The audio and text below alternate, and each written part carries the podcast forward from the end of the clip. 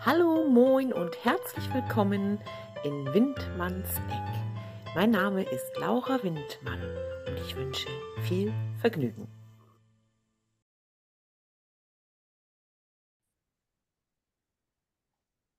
Hallo und herzlich willkommen, lieber Mario. Hello. Hello, vielen lieben Dank für die Einladung. Gerne, gerne. Endlich haben wir es geschafft. Du bist bei mir. Nimm Platz. Aber du hast ja schon in der Sonne Platz genommen. So ist es. Und das, obwohl draußen Schnee liegt.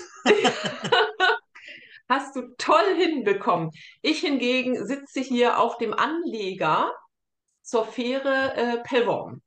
Ja. Auch das ist doch auch ganz schön. Ja, Dann sind wir ja beide sozusagen niedersächsisch unterwegs, äh, Ja. denn der Hintergrund bei mir ist ähm, eine Straße in Braunschweig und wie der Zufall es so will, ist es äh, das Buchcover meines neuen Krimis. Ja, sehr gut. Sehr gut. Genau. Mario, also wir haben uns ja kennengelernt über Instagram und äh, Richtig? haben uns so gegenseitig so ein bisschen verfolgt, würde ich mal sagen. Mir hat das alles gut gefallen, was du machst. Äh, du Danke und bist, Dito. äh, also ich finde, du, du bist ja äh, quasi so ein äh, Senkrechtstarter. So da, das Gefühl hatte ich bei dir, ne? Erst bist du da so reingetapst bei Insta, so wie ich damals, und Ja, ähm, hast ein tolles Buch geschrieben, gleich beim äh, Gmeiner Verlag, ist richtig, ne? Korrekt, ja. Genau. Äh, das sind, also insgesamt hast du jetzt zwei Regionalkrimis geschrieben mit absolutem Lokalkolorit, würde ich sagen. Das erste Buch ist Gausberg, der erste Fall für Wim Schneider. Und das zweite Buch heißt Hinter Liebfrauen. Der zweite Fall für Wim Schneider. Magst du Genau. einfach mal ein bisschen erzählen über diese beiden tollen Bücher? Ja, sehr gerne. Also, wie du schon richtig gesagt hast, ähm, es ist eine Reihe. Es wird ähm, auch noch einen dritten Fall für Wim Schneider geben. Ich sage immer, das ist so ein bisschen wie der Tatort. Wir haben ein festes Ja. Ermittlerteam, Mhm.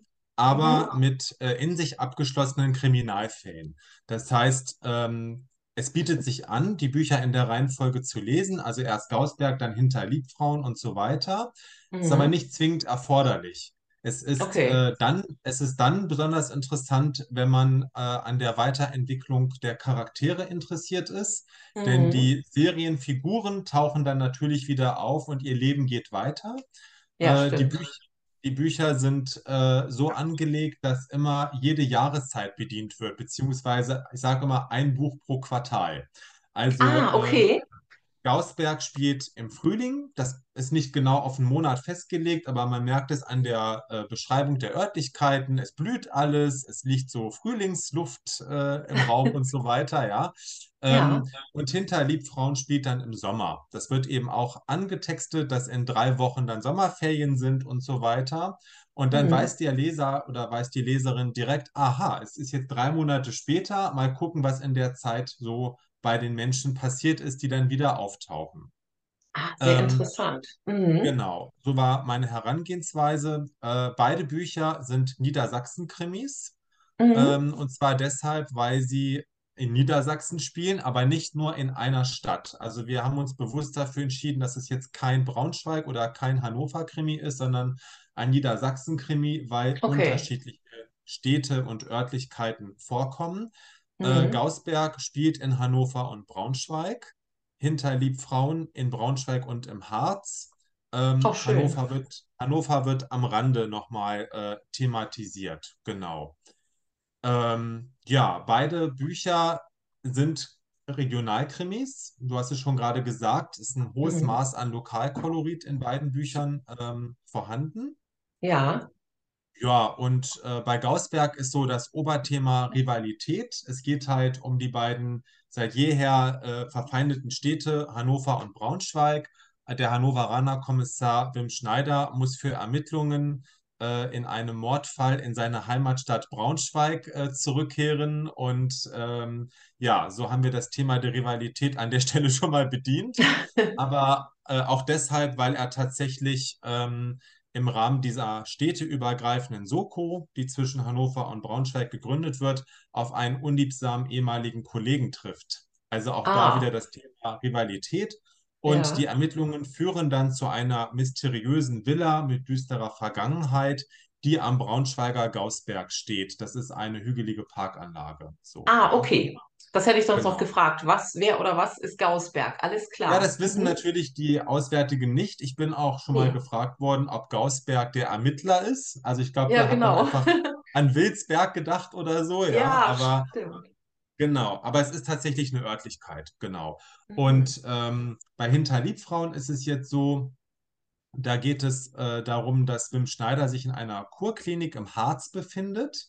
Mhm. Ähm, dort passieren mysteriöse Dinge, besonders rund um seine Yoga-Lehrerin. Und ähm, Okay. er, er beginnt dann mit ähm, heimlichen äh, Nachforschungen in der Kurklinik. Und parallel dazu ähm, muss seine Kollegin in Braunschweig, Rosalie Helmer, die man auch aus dem Gaußberg-Krimi schon kennt, ähm, einen zweifelhaften Selbstmord untersuchen. Da ist jemand von einem Hochhaus gestürzt. Die Leiche weist Auffälligkeiten auf, die diese Selbstmordtheorie anzweifeln lassen. Mhm. Und obwohl diese beiden Fälle völlig unterschiedlich sind, überkreuzen sich dann die Spuren. Und Ah, äh, bei der äh, Suche nach den Motiven und ähm, ja, möglichen Tätern, man weiß es nicht genau, äh, stoßen die Ermittler auf tragische Frauenschicksale. Genau. ah. Das ist so grob der Plot. Hört sich sehr interessant an, Mario. Ja. Wahnsinn. Ich muss lesen, dringend. Brauche übrigens noch ganz dringend ein Geburtstagsgeschenk. Da komme ich nochmal auf dich zurück. Sehr gerne. Können wir hinterher noch bekakeln. Genau. Du sag mal, das, das Genre Krimi. Ähm, also Hm? ich habe ja bisher äh, lustige Bücher geschrieben, also Genre Humor im weitesten Sinne, fange jetzt gerade mit einem Cozy Crime an. Hm. Ähm, dieses Genre, wie, wie bist du da reingerutscht? Ähm, äh, hast du dir das explizit ausgesucht, weil du totaler Krimi-Fan bist oder äh, weil du jetzt ständig irgendwelche Soko-Serien guckst? Äh, wie bist du da rangekommen an das Genre an sich? Also ich bin, was das Schreiben angeht, da nicht reingerutscht. Ich habe es mir fest vorgenommen. Okay, Ähm, der, der Krimi als solcher ist äh, für mich als Leser auch mein Lieblingsgenre. Und ja, ähm, ich habe mir immer gesagt, wenn ich mal ein Buch schreibe, dann ein Krimi. Da hatte ich okay, irgendwie auch die Idee, ne, muss man ganz klar sagen, ja, mit dieser städteübergreifenden Ermittlung Hannover und Braunschweig. Das ist hm, ja so ein bisschen ähm, an meine eigene Biografie angelehnt, weil ich gebürtiger Braunschweiger bin, der aber in Hannover lebt und arbeitet. hm, Und ähm, der Regionalkrimi, den ich ja geschrieben habe, ist ja nochmal so ein Subgenre sozusagen. Ja, ja, und stimmt, äh, das kommt einfach daher, weil ich persönlich am besten äh, beschreiben kann, was ich selbst erlebt und gesehen habe. Ja, hm, das ist geht natürlich so, dann, ja, also dieser Lokalkolorit, ähm, der ja, kann dadurch gut bedient werden, dass man es einfach selbst gelebt hat an der Stelle. Und ja, darum habe ich mich für den Regionalkrimi entschieden und bleibt da, glaube ich, auch hm, erstmal bei. Genau. ja. Ja, du, geht mir übrigens ähnlich, ne? Also ich hatte ja Ja. öfters schon so die Fantasie, ah, jetzt schreibe ich so eine tolle Liebesgeschichte aus Manhattan, aber das kriege ich nicht hin. Also man kann ja gar nicht so gut recherchieren, ne? Also äh, jedenfalls kann ich mir das nicht vorstellen, dass man über eine Stadt, eine Umgebung und äh, die Menschen, die dort leben, so gut recherchieren kann, dass das für Menschen gut und exakt und nachvollziehbar rüberkommt, die wirklich in Manhattan wohnen, ne? Also das äh, stelle ich mir Ich ganz glaube, schwierig das, vor. ja, das geht mir auch so. Ich glaube aber, das ist auch Mhm. so ein bisschen die Frage der Zielgruppe. Also wenn du jetzt äh, Mhm. Regionalkrimis schreibst, dann hast du auch Leserinnen und Leser in der Regel aus dieser Region, die die Bücher lesen. Und Ja, damit hast du die Erwartungshaltung von Authentizität. Also die Leute gehen ja wirklich dann im wahrsten Sinne des Wortes hier die Straße entlang, ja, wenn sie das Buch ja, lesen äh, mhm. und gucken, ach ja, er hat das jetzt so und so beschrieben, ach ja, stimmt, da ist ja dieses Geschäft und so weiter. Ja, Und ähm, da ist eine Erwartungshaltung da. ja, denke ich auch. Deswegen muss, Mhm. deswegen muss man, wenn man Regionalliteratur verfasst, das kann ja nicht nur ein Krimi sein, äh, wirklich genau aufpassen, dass man die Wege, die Mhm. man beschreibt, richtig beschreibt und so weiter. Und das finde Ja, ich persönlich auch für die Recherche leichter, weil man natürlich dann vor Ort die Sachen sich gut angucken kann. Ja. ja, das Ähm, stimmt. es wird dann oft vergessen, dass man künstlerische Freiheit hat als Autor, wenn man dann Ja, es wagt, irgendwie äh, plötzlich ein Restaurant oder ein Café sich auszudenken, was da aber eigentlich gar nicht ist. Dann wird man schnell gefragt als Autor, sagen Sie mal, gab es das mal früher, das Restaurant? Das ist da ja gar nicht Das habe ich bei ja, Lesungen gehabt und habe ich gesagt, nee, nee, äh, das gab es da nie. Das habe ich mir ausgedacht. Uiuiui, ja. ja. So, Mhm. und wenn du jetzt über mhm. Manhattan sprichst, äh, dann muss ich ganz klar sagen, ist, glaube ich, die Erwartungshaltung einfach eine andere. Klar kann man Mhm. das recherchieren und dann auch gut beschreiben, aber du wirst jetzt äh, potenziell nicht Leserinnen und Leser haben, die in Manhattan leben und, Stimmt. äh, und das überprüfen. Weißt du, was ich meine? Ja, So, stimmt. Es genau. sei denn, es ist äh, ins Englische übersetzt worden. Aber da, dazu muss es erstmal kommen. Das ist ein weiter Weg, ne? Ja, it would be a Ja, dream. genau. Du, äh, da müssen wir noch mal explizit drüber sprechen. Da hast du recht. Also ich habe das jetzt auch bei diesem Cozy Crime, äh, dass ich auch, also man ist ja, wie soll ich das sagen? Äh, ich habe das Gefühl, ich müsste irgendwelche Kneipen jetzt äh, erwähnen, die ich tatsächlich von diesem Ort kenne. Ähm, und dann stellt sich aber auch die Frage, ähm, also mir stellt sich die Frage, kann ich das überhaupt benutzen? Ist das dann Werbung? Wie ist denn das mit äh, äh, Personendatenschutz und so, weißt du? Und deswegen denkt man sich ja fiktiv irgendwas aus. Also das ist immer so ein, so ein Ping-Pong-Gefühl bei mir gerade, ne? Äh, Nehme ich jetzt das Original? Äh, muss ich da erstmal nachfragen? Darf ich das überhaupt? Weißt du? Wie, wie macht man Ja, ich das? weiß genau, was du meinst. Also, Mhm. ähm, ich glaube, in dem Augenblick, wo man die Lokalität nennt, ohne dass man Mhm. sie in die Handlung mit einwebt. Also zum Beispiel, Laura Windmann bestellte sich ein Taxi vor das Restaurant Tralala, was es wirklich gibt, ist das völlig Mhm. unproblematisch. Das ist ja sogar Werbung vielleicht, was, äh, Ja, stimmt. versteckte Werbung, ja. Aber Mhm. in dem Augenblick, wo Laura Windmann in dem wirklich existierenden Restaurant sowieso ähm, eine Leiche platziert und unter Umständen, genau, unter Umständen die Kellnerin mordverdächtig ist, Ja, da das ist stimmt. man, da muss man sich absichern. Das ist zum Ja. Beispiel etwas, ähm, das war ein klassischer Anfängerfehler bei mir. Ich Mhm. hatte im Gaußberg-Krimi tatsächlich real existierende äh, Institutionen, die auch mit dem Kriminalfall in Verbindung standen. Und dann Ja. sagte meine Lektorin mir später im Lektorat, haben Sie das abgesichert? Da wusste ich gar Oh, nicht, was sie von mir oh. wollte, so richtig.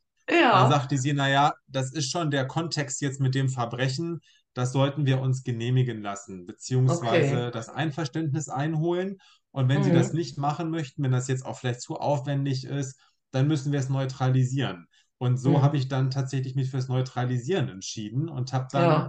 das umformuliert, dass der reelle Name raus war. Das ist also eine Okay. Abwägungsfrage. Genau. Alles klar.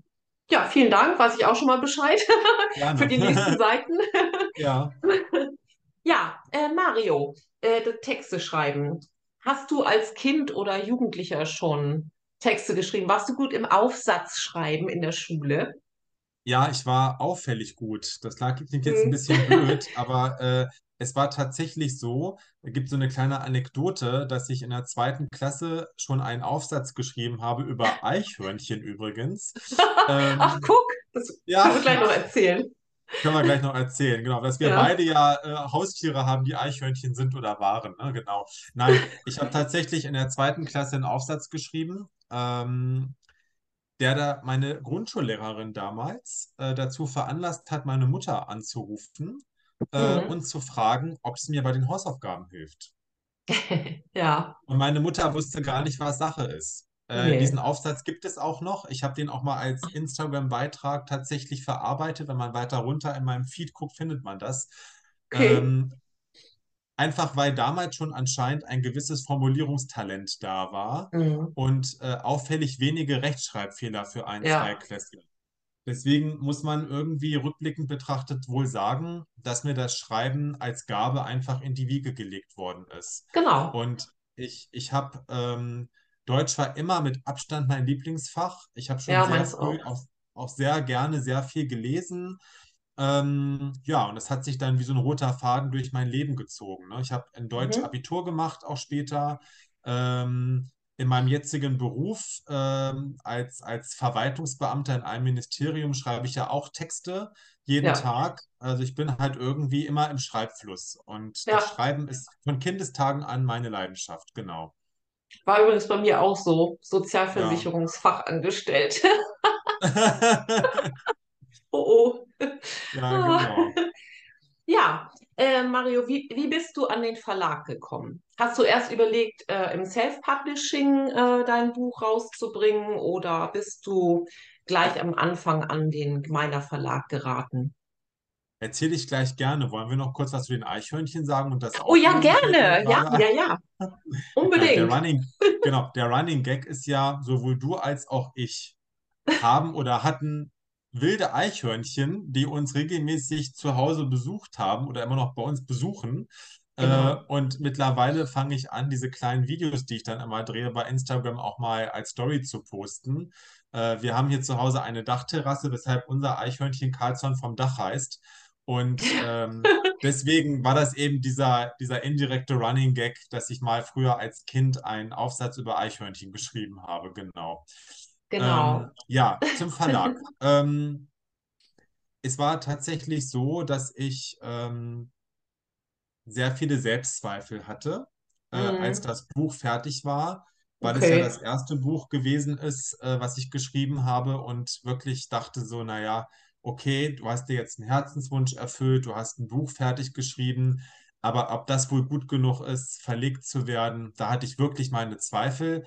Mhm. Und ähm, es waren dann so Familie und Freunde, die das dann testgelesen haben, die gesagt haben, Mario, du musst dich unbedingt bei Verlagen bewerben das muss Sehr gut. veröffentlicht werden, so. Und äh, Mhm.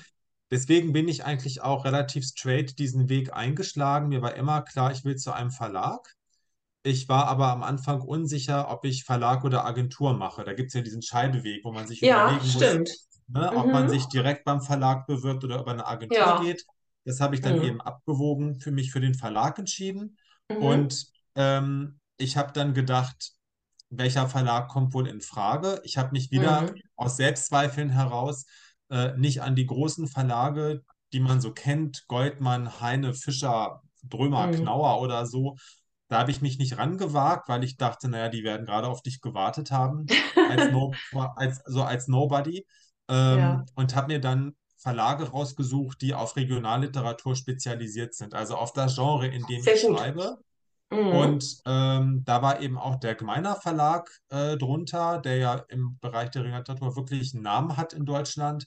Ja. Und ähm, zu meiner völligen Überraschung habe ich von Gemeiner innerhalb einer Woche ein Vertragsangebot gehabt. Was? Eine Woche, Mario? Eine Das Woche. Es waren sechs nicht. Tage. Es war, es waren sechs Tage. Ja, es waren wirklich sechs Tage. Und äh, genau, und ich hatte auch Ja. tatsächlich nur vier schön. Bewerbungen geschrieben und ich hatte Mhm. ehrlich gesagt sogar zwei Angebote innerhalb einer Woche und Nee. habe ja und habe mich dann für Gemeiner entschieden und habe es Ja. bis heute nicht bereut. Ich bin sehr gerne im Gemeiner Verlag. Ja, Ja, das glaube ich. Also man hört ja eigentlich auch wirklich nur Gutes.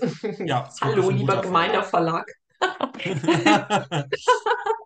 So, warte mal. Ich habe hier gerade eine kurze Mitteilung. Das mache ich mal weg. So, also das dazu. Dann kommen wir jetzt mal zu einer anderen Sache. Ich habe hier ein bisschen was notiert. Also wir sind Mhm. ja in einem kleinen, ja, mittlerweile größeren Autorenpool bei Instagram. Ja. Ähm, ich erwähne gerne hier die Sandra Andres. Äh, Mhm. sie hatte ein äh, Gemeinschaftsprojekt ähm, organisiert, äh, Traumfabrik-Geschichten. Ähm, sie bietet auch äh, Autoren und Autorinnen an, äh, diese zu unterstützen in der Erstellung eines Buches, im, auch in der Werbung und so weiter, was alles dazugehört, ne? Die ganze große Geschichte. Und äh, magst du mal was zu diesen Traumfabrik-Geschichten erzählen? Es ist ja auch Ja, als Buch gerne. erhältlich. Genau. Zufällig habe ich es gerade hier. Äh, sehen? Ja. äh, genau. Nein, also. Kann ich sehr gerne machen. Ähm, ich Ja. kenne Sandra Andres auch über Instagram. Äh, mit ihrer Agentur Autorenträume hat sie auch für meine beiden Krimis Buchtrailer produziert. Mhm. Ähm, Gausberg, der Buchtrailer ist halt schon veröffentlicht. Äh, Hinter Liebfrauen wird erst heute in einer Woche veröffentlicht. Das kann ich schon mal ankündigen, Okay. also beziehungsweise so zehn Tage vor Book Release wollte ich das dann posten, ne? Ja. Und ähm, von daher arbeite ich als Verlagsautor mit Sandra Andres zusammen, obwohl die Agentur ja eher auf Self-Publisher abstellt und Mhm. Dienstleistungen für Self-Publisher anbietet. Äh, ich habe dann auf äh, ihrer Seite gesehen, dass sie einen Aufruf gestartet hat, also eine Ausschreibung ähm, für diese äh, Anthologie. Mhm. Und der wohlwollende Zweck ist einfach, der mich so angesprochen hat, dass die Verkaufserlöse in ein Stipendium für Nachwuchsautoren fließen. Ähm, Ja. das große Oberthema war halt Traumfabrik, weil es darum ging, einer, einer schreibwütigen jungen Person den Autorentraum zu erfüllen. Und das hat mich einfach gereizt. Also Ja. einmal wegen des guten Zwecks, aber auch, ähm, weil ich mich mal am Genre Kurzgeschichte probieren wollte, was eigentlich nicht so meins ist, weil ich eher jemand Mhm. bin, der ausführlich schreibt und so weiter. Und habe dann da mitgemacht. Ähm, meine Kurzgeschichte ist aus über 100 Einsendungen auch ausgewählt worden für die Anthologie. Ähm, ist was völlig anderes, also ist kein äh, Ja. Kriminalfall. Und ähm, ja, mittlerweile ist das Buch veröffentlicht und wir haben jetzt äh, über 700 Euro eingenommen ähm, Mhm. für dieses Stipendium aus Verkaufserlösen und Sandra hatte parallel dazu dann das Stipendium auch ausgeschrieben. Da gab es Mhm. dann auch eine ordentliche Anzahl von Bewerberinnen, glaube ich, war ein Ja. Mann dabei, weiß ich gerade gar nicht. Auf jeden Fall haben wir jetzt seit vorgestern auch eine Gewinnerin. Also Sandra hat dann richtig Auswahlgespräche geführt und es gibt jetzt eine junge 21-jährige Studentin, die das Stipendium gewonnen hat und die praktisch dann dieses Stipendium über diese Verkaufserlöse finanziert bekommt. Es Ja. geht aber jetzt immer weiter. Also man kann Okay. sozusagen den Betrag weiter aufstocken. Leute, die jetzt immer noch Interesse haben, das Buch zu kaufen, was ja schön wäre, die würden nach wie vor mit ihrem, äh, mit ihrem Geld sozusagen das Stipendium anfüttern. Toll. Zeig doch mal in die Kamera eben das Büchlein. Ja, sieht auch noch sehr hübsch aus, finde ich. Ja, also äh, man kann es jetzt nicht so gut erkennen wegen des Hintergrunds, ne? Ja, Aber im aber Grunde ist es so, ähm, dass die beiden Herausgeberinnen ähm, sich schon so eine Traumsituation überlegt haben fürs Cover. mhm. Was man nicht so gut Ja. erkennen konnte, ist, dass um diese Person, die im Bett liegt, herum viele kleine Symbole angeordnet sind, die immer im Kontext mit den Kurzgeschichten stehen, die in dem Buch drin sind. Also es gibt immer so einen Mhm. kleinen Wink mit einem äh, Zaunpfahl oder ein Wiedererkennungswert zu jeder Geschichte. Gibt es so ein kleines Symbol auf dem Buchcover. Sowas liebe ich. Das, so, solche Sachen liebe ich. Das ist ganz toll. Liebe zum Ich, Detail, genau. Ja, ja, absolut. Du Mario, äh, du, es ist ja nicht so, dass du nicht auch irgendwie diverse Male live auftrittst, beispielsweise. ja, Ähm, und zwar im Debütantinnen-Talk mit mhm, Mia M. Hope. genau, Magst du mal äh, euer Konzept vorstellen? Also ich habe es schon öfters geguckt und fand es sehr, sehr schön, sehr unterhaltsam. Ähm, die Themen sind immer sehr relevant, also hauptsächlich für uns Autoren oder Autorinnen, aber auch für genau. Leser und Leserinnen natürlich. Sehr Ja, schöne kann, Themen. kann ich gern, Dankeschön, kann ich gerne mal erklären. Ähm, die Michaela Metzner, alias Mia M. Hope, das ist ihr Autorinnen-Pseudonym. Ähm, Genau. wir beide haben uns auch bei Instagram kennengelernt und standen ungefähr auf derselben Stufe. Wir hatten ein Mhm. fertiges Manuskript und haben überlegt, wie kriegen wir das jetzt veröffentlicht und haben uns da als blutige Anfänger, die wir waren, äh, dazu ausgetauscht und haben Mhm. uns dann überlegt, dass es doch vielleicht ähm, ganz hilfreich und auch für uns zum Vernetzen gut wäre, wenn wir einfach mal live gehen bei Instagram, so als Talk und über Genau. diese ganzen Fragen offen sprechen, die uns Debütanten, die wir damals waren, so umtreiben. Ähm, das war die Genau. Geburtsstunde des DebütantInnen-Talks. Äh, ist ja auch interaktiv, das heißt, Leute, die zuschauen, können dann auch über den Chat Fragen stellen. Das wird auch rege angenommen. Man kann uns auch im Vorfeld Fragen stellen. Und da haben wir jetzt so ziemlich äh, alle Themen, die relevant sind, tatsächlich mittlerweile so abgearbeitet und haben dann auch am Mhm. Format so ein bisschen rumgeschraubt, dass wir uns Ja, mal Gäste, dass wir uns halt Gäste eingeladen haben äh, zu bestimmten Themen und ähm, ja, das Ganze geht weiter, auch wenn wir jetzt keine Debütanten mehr sind. Also wir haben jetzt ja beide das, das zweite Buch jetzt in der Veröffentlichung. Also das von Michaela ist jetzt schon draußen, meins kommt ja jetzt. Und ja. ähm, wir wollen weiterhin dieser Zielgruppe der DebütantInnen einfach ähm, ja unter der Überschrift Autoren helfen Autoren einfach eine Mhm. Plattform geben, Fragen zu stellen, das zu diskutieren, mittlerweile unsere Erfahrung einfach weiterzugeben und zur Verfügung zu stellen, äh, weil wir uns einfach genauso ein Format gewünscht hätten, als wir am Anfang Stimmt. standen und zig Fragen hatten, die uns irgendwie nicht klar waren. Genau, Ja, das ist, das ist der ja. Aufhänger. Es ist auch schwierig, dann so die, ähm, ja, die richtigen Menschen zu treffen, äh, wenn du ein explizites äh, Problem hast in der Herstellung des Manuskripts oder in Richtig, der Wahl des äh, genau. Verlags oder so. Ne? Das sind dann immer große Zufälle eigentlich nur, ne? Wenn man die Ja, passenden Menschen dazu trifft. Also von daher finde ich das eine ganz, ja. ganz tolle Idee von euch. Ja, danke Sehr, schön. sehr Also wird auch schön. gut angenommen. Das Gute Ja. ist ja auch, wer jetzt nicht live dabei sein kann, man kann es ja den Leuten nie recht machen. Irgendwer hat immer keine Zeit. Äh, diese Talks werden ja aufgezeichnet, sind hinterher Ja. in unserem Profil nochmal zum Nachschauen äh, eingestellt. Und da Mhm. wir uns mit der Organisation und mit dem Live-Gehen, wie es so schön heißt, immer abwechseln, sind die Talks auch im Wechsel auf meinem oder auf Michaelas Account oder Mia im Hopes Account äh, eingestellt. Da muss man so ein bisschen hin und her switchen, wenn man da Interesse hat, das nochmal sich anzuschauen. Genau. Alles klar. Du Mario, mal was ganz anderes. Wie sieht denn dein Schreibtisch aus? Hast du da einen bestimmten Gegenstand oder Gegenstände, die immer bei dir sind, die du dann während des Schreibprozesses anschaust, vor dich hinsinnierst? Also ich bin ein sehr strukturierter Mensch und mein Schreibtisch ist aus Platzgründen hier relativ klein. Deswegen ist der Hm, Schreibtisch eigentlich immer sehr aufgeräumt. Äh, ich ja. brauche auch so eine gewisse Ordnung um mich herum, damit ich mich nicht von irgendwelchen rumfliegenden Dingen ablenken lasse beim Schreiben. Ja. Ähm, und der ist wirklich ganz klassisch mit einer kleinen Schreibtischlampe, zwei Gläser mit Stiften drin. Ich habe zwei Notizhefte hier noch stehen, wo so ein paar Aufzeichnungen drin sind. Ganz wichtiges Utensil ist mein äh, Notizzettelblock mit gelben Klebezetteln, Okay. denn ich habe hier links neben mir ähm, eine Wand, Oh, wo ich Zetteln dran da ist er klebe. wieder. Ja. Ähm, wenn ich jetzt irgendwie ähm, beim Schreiben eine Idee habe Mhm. und ich habe hier, das mag jetzt ein bisschen komisch klingen, ein Raumspray stehen. Ähm, hier so Okay. ein Oh, ein gutes. Energiekick. Ja, ja, ich bin tatsächlich so ein Mensch, der äh, Aromen sehr gerne mag, Düfte sehr gerne mag und Ja, manchmal ich mache ich dann den hier, dann sprühe ich um mich herum äh, Mhm. einfach um nochmal so, so irgendwie einen anderen Sinn anzusprechen und mich zu sammeln und diesen Duft einfach einzuziehen. Das ist ein bisschen schräg, ich weiß, aber das ist so. Nee, Das habe ich hier einfach stehen.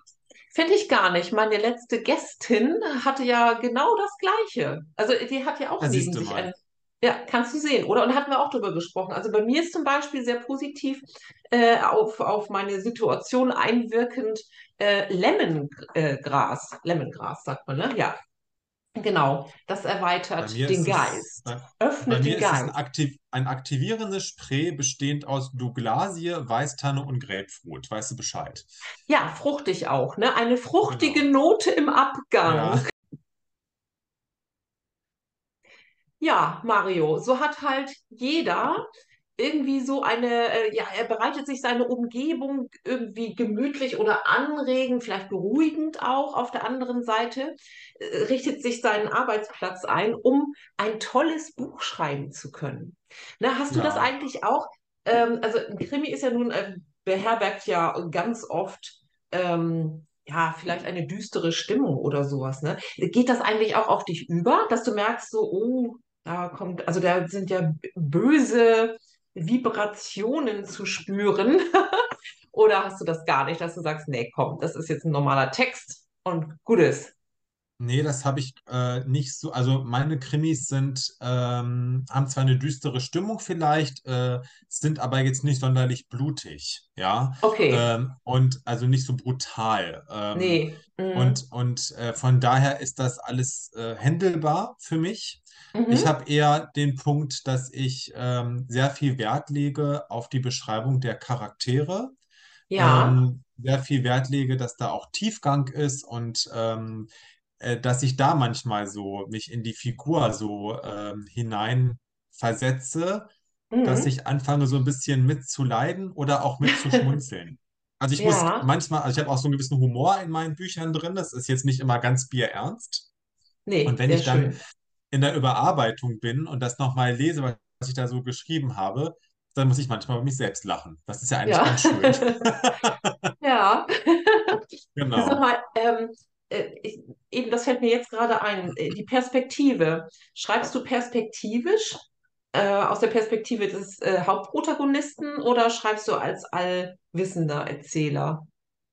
Also Wie es ist so, dass ich praktisch immer aus der Perspektive einer äh, Figur schreibe. Das switcht hin Mhm. und her. Also Okay, ähm, mal ist es aus der Perspektive des Kommissars, dann aus der Perspektive äh, der Kommissarin. Das switcht immer hin und her. Das ist ein bisschen eine okay. Herausforderung, ähm, Ja, macht es mir, mir persönlich aber leichter, mich in die Figuren hineinzuversetzen. mhm. Alles klar. Genau, aber es ist keine Ich-Erzählform. Das muss ich ganz klar Nee, sagen. Also, äh, ne, genau. sondern genau, Mhm. genau. Okay, also Ja. schon irgendwie der allwissende Der Erzähler. Allwissende, aber eben immer so, Ja. dass man praktisch äh, sich schon, dass man immer schon die Perspektive der Figur einnimmt, Ach so, sozusagen okay, okay, genau, genau. Ne? Und machst, äh, ähm, wechselst du äh, quasi die Perspektive von Kapitel zu Kapitel oder machst du das innerhalb eines Kapitels? Innerhalb des Kapitels sogar. Alles klar. Also ich gerade beim Krimi ist es ja ähm, auch wichtig, dass man immer wieder so kleine Cliffhanger einbaut.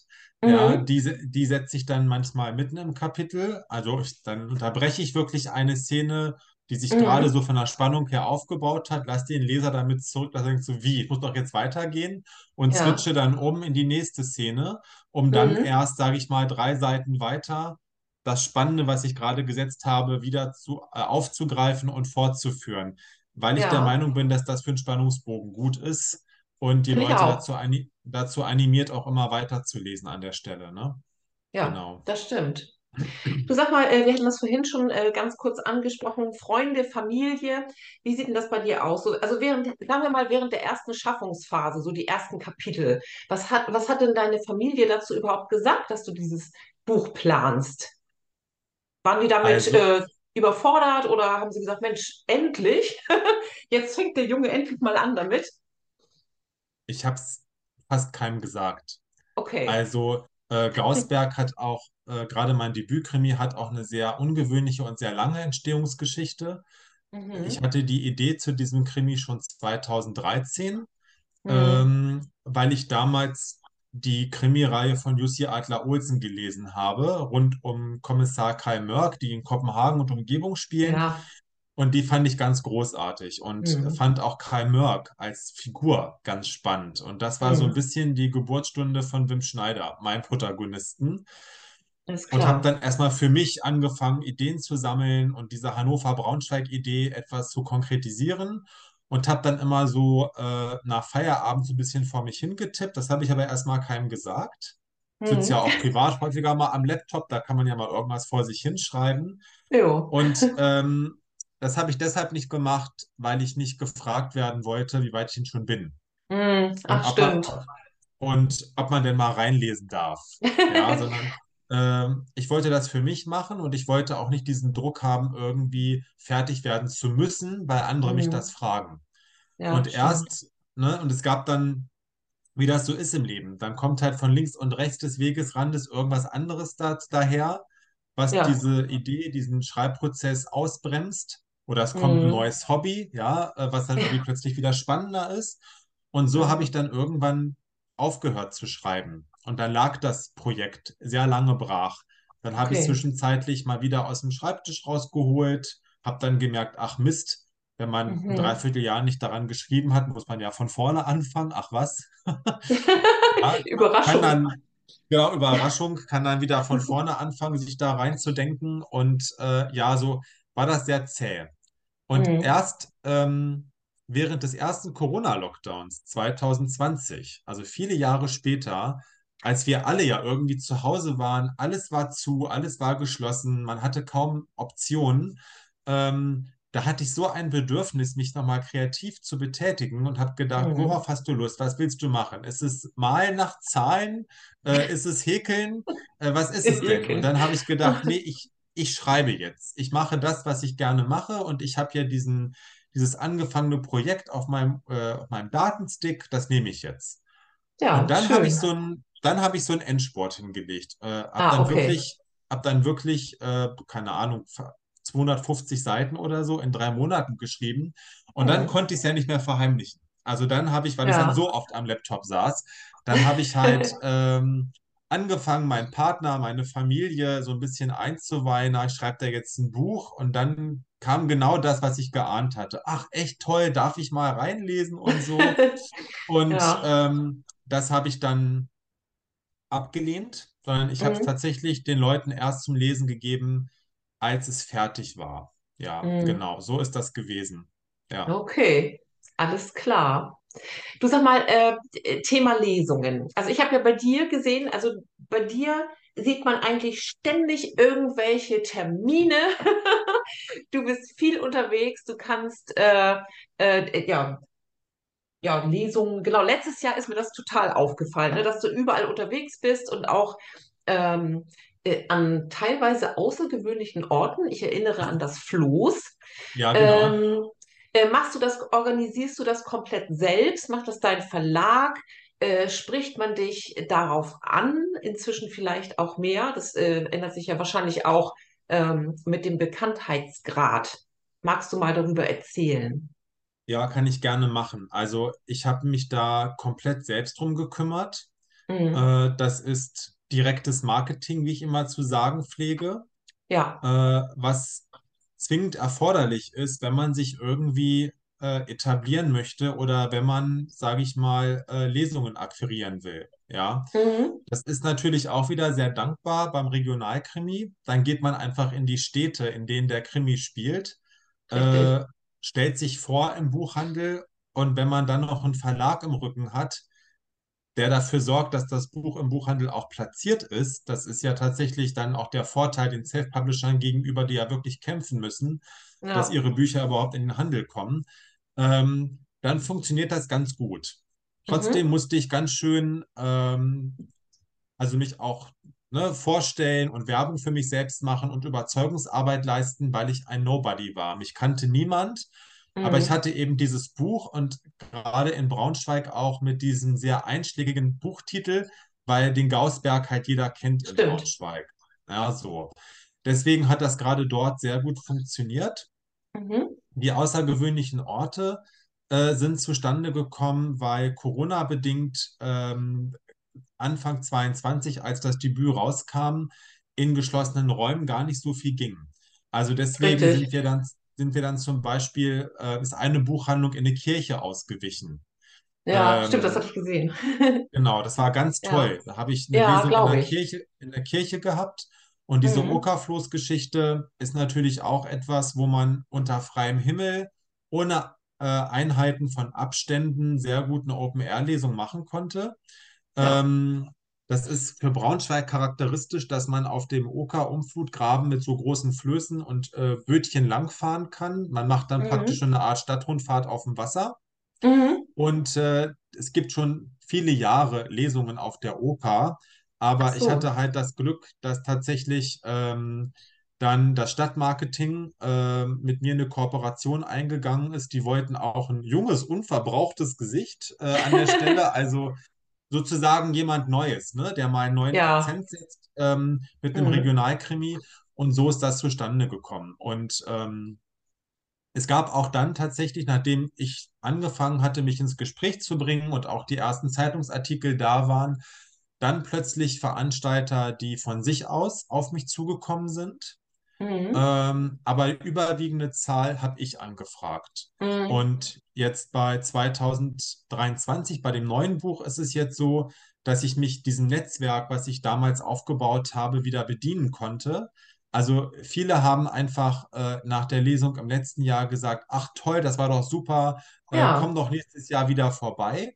Dann haben wir einfach nur noch Folgetermine vereinbart und deswegen war es mir dieses Mal möglich, ähm, deswegen ist es auch so omnipräsent, von vornherein kurz vor der Buchveröffentlichung jetzt zu sagen, passt auf, liebe Leute, ich mache eine kleine Lesereise, das sind vier, Mhm. fünf Städte, zehn Ja. Termine, das sind die Daten und gut ist es. Ja, Mhm. das war jetzt, ist für mich viel einfacher, weil ich einfach jetzt im Vorfeld alles wegorganisiert habe und nicht zwischenzeitlich noch ähm, Akquise machen muss. Genau.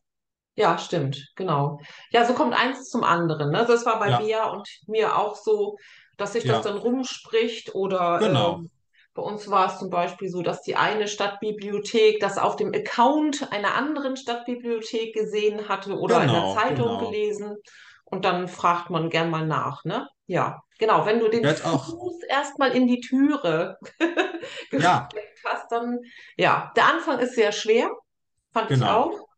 Ja, aber Du hattest ja noch nach dem, nach halt. dem Verlag gefragt. Also äh, beim Ja. Rainer Verlag ist es so, dass die jetzt nicht proaktiv akquirieren, aber im Mhm. Hintergrund unterstützen, so gut es eben Ja, geht. Der Verlag genau. stellt kostenlose Plakate und Werbeflyer zur Verfügung, die auch auch dann schon Grafiker des Ver genau, dass eben alles einheitlich ist, ne? Das sind Ja, auch diese sehr schön. Plakate, die ich dann immer poste. Es gibt Mhm. Merchandising wie Lesezeichen und Coverpostkarten. Und natürlich Ja. werden da auch ähm, über den Veranstaltungskalender des Verlages bestimmte Verteiler nochmal bedient, wo Mhm. dann die Werbe, die Genau. Lesungen auch beworben werden, ne? Genau. Ja, stimmt. Das war bei Lübbe auch so. Ja, Richtig. Ja, das genau. ist sehr schön. Läuft. Ja, genau, läuft. Du, ähm, Mario, wir hatten vorhin ja schon mal so ein bisschen über die Community erzählt, über Instagram. Und ähm, ja, äh, ich habe jetzt ja auch so einen kleinen Autorenpool zusammen getrommelt, sage ich mal, über Wittmanns Eck. Ähm, gibt es dir auch so viel vom Feedback wie mir? Also ich hatte das ja anfangs auch einfach so reingestartet in die Pandemie. Da sind wir wieder dabei. Ne? So, was mache ich denn mal? Mir ist langweilig. Ich mache jetzt einfach mal einen Podcast und guck mal, was passiert. Ne? Ja, So, und ähm, es ist natürlich auch in gewisser Weise aufwendig, die Vorarbeit, die Nacharbeit. Aber ich finde, es gibt einem so viel zurück. Alleine, was wir jetzt schon über die äh, Produktion eines Krimis gesprochen haben, äh, über, über ja auch Emotionen und Gefühle, die uns ja auch auf irgendeine Art und Weise tangieren während des Schreibprozesses. Ne? Also mir hat das unheimlich viel gegeben und ich bin wirklich eigentlich dankbar, dass es dieses Social Media gibt. Also zumindest bei Instagram empfinde ich das als sehr positiv so die Kommunikation und so. Wie Ja, geht es dir damit? das kann ich absolut unterschreiben. Das geht mir auch so. Ja, Ich finde, es ist äh, gerade bei Instagram doch ein sehr respektvoller Umgang ja, untereinander. äh, gerade in dieser Autoren-Community. Es ist ein gegenseitiges Unterstützen, ein gegenseitiges Geben und Nehmen. ja. Ähm, es ist als, für mich persönlich als Marketing-Tool sehr wichtig. Mhm. Ähm, also ich ähm, nutze es nicht nur zum Austausch und zum Vernetzen, sondern tatsächlich auch als, ja, als, als Marketinginstrument Ja, absolut. durchaus auch mal mit äh, gesponserten Beiträgen, gerade wenn es Mhm. um Lesungstermine geht oder Book Release oder so. Und was ich bei Instagram einfach wirklich ähm, auch sehr gut finde, ist, ähm, dass es immer mit einer gewissen Qualität hinterlegt ist. Ich habe da nicht das Gefühl, dass da irgendwie Grütze gepostet wird. Also Nee, ähm, es ist, es ist immer viel Content, den ich auch gut für mich benutzen kann. Mhm. Klar, Werbung, die man dann immer angezeigt bekommt, die nervt ja immer. Äh, Mhm. ein, zwei blöde Kommentare habe ich auch schon bekommen, kriegt jeder, Ja, das gehört mit dazu.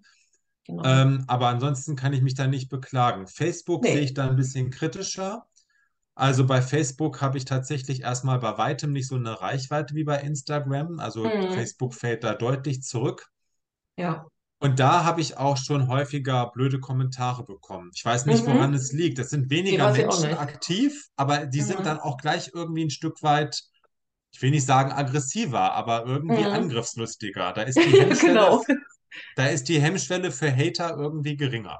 Ja, die sind alle angepiekst. Ja, Ja, weiß ich auch. Ich weiß auch nicht, woran es liegt. Sehr seltsam, oder? Ja. aber hast du auch so wahrgenommen, ne? Ja, genau, absolut. Also ich war Ja. ja ganz früher schon mal bei Facebook, das ist lange her. Und dann äh, habe ich mich jetzt wieder angemeldet, Ende letzten Jahres oder im Herbst oder so, weil mir irgendjemand gesagt hat, ach, mach mal doch eine andere Ja, also ich Reichweite. muss sagen, genau, also ich merke Mhm. das halt auch. Es gibt so eine Handvoll Menschen, gerade ältere Menschen, muss man sagen, die Mhm. ähm, nur bei Facebook sind. und die Ja, mir da auch äh, stimmt. rege folgen. Es sind immer Ja, dieselben dann so, ja, aber das ist ja egal und es tut ja nicht weh. Man kann ja die beiden Accounts auch synchronisieren.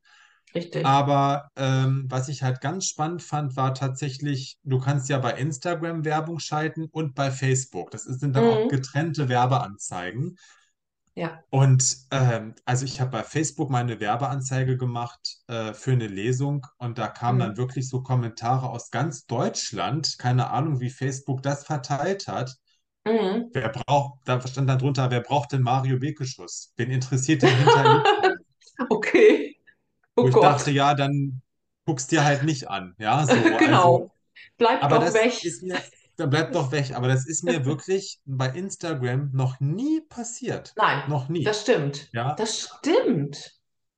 So, und, Unglaublich. bei, und ich hatte das bei Ja. Facebook äh, bei einer Werbeanzeige mehrfach, wo dann für mich auch Mhm. einfach Okay. klar war, über Facebook mache ich keine Werbeanzeigen mehr, das brauche ich nicht. Und es ist für mich auch Nee. nicht relevant.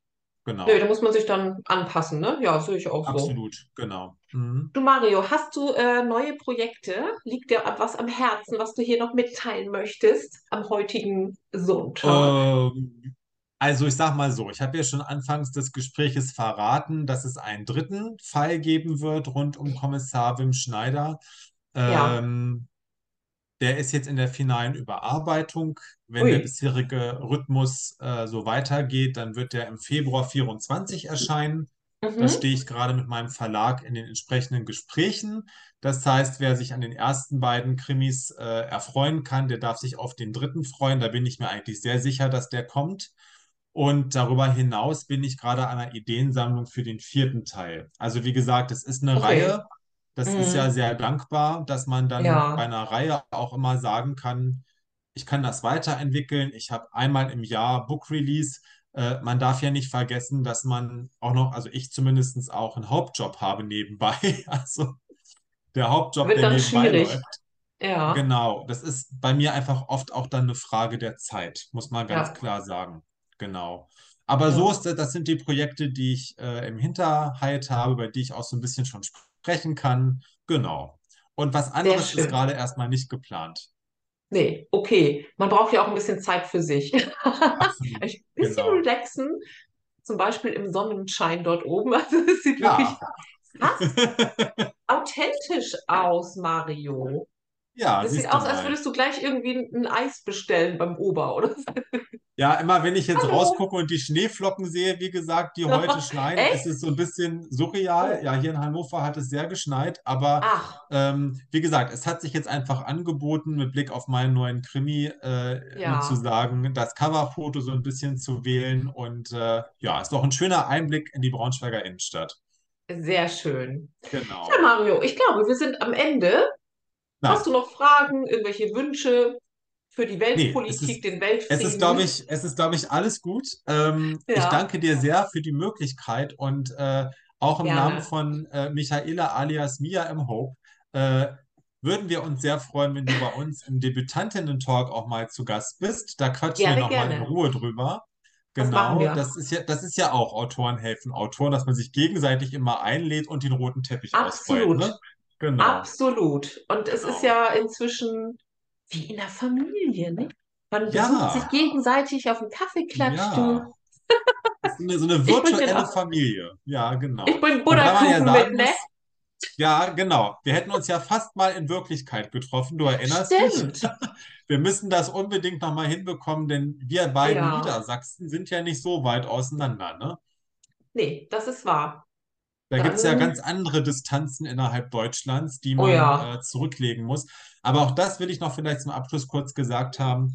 Ähm, ich war auf der Frankfurter Buchmesse ja zum ersten Mal im Oktober und da dann diese ganzen Menschen, die man bei Instagram bisher virtuell kennengelernt hat, mal in echt Mhm. zu treffen, sehr, sehr viele, das fand ich Ja, großartig und ich hätte es nie für möglich gehalten, dass aus diesen virtuellen Bekanntschaften oder Freundschaften wirklich richtige Freundschaften entstehen können. Und das Ja, kann ich behaupten, dass das bei einer Handvoll Menschen mittlerweile wirklich der Fall ist. Wir telefonieren privat, wir treffen uns privat, also gerade Michaela und ich, ich meine, das ist Ulm und Hannover, ist nicht gerade um die Ecke, ne?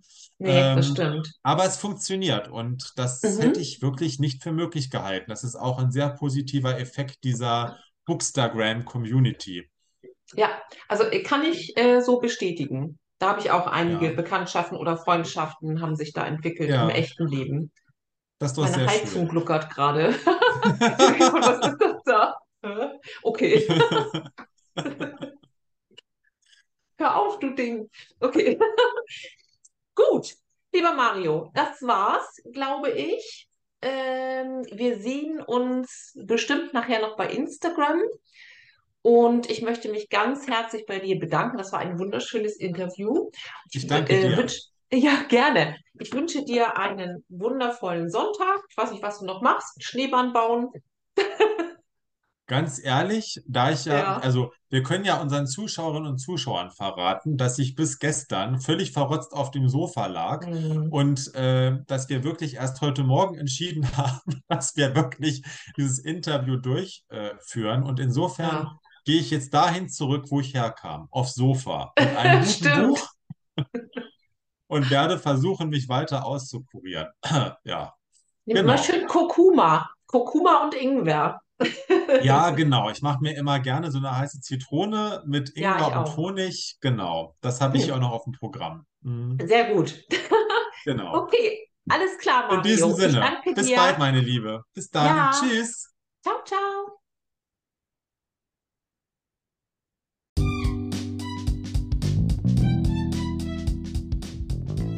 Sie hörten ein Interview mit dem Schriftsteller Mario Bekeschuss. Mario finden Sie bei Instagram und Facebook und für signierte Buchexemplare wenden Sie sich bitte direkt an ihn über private Nachrichten.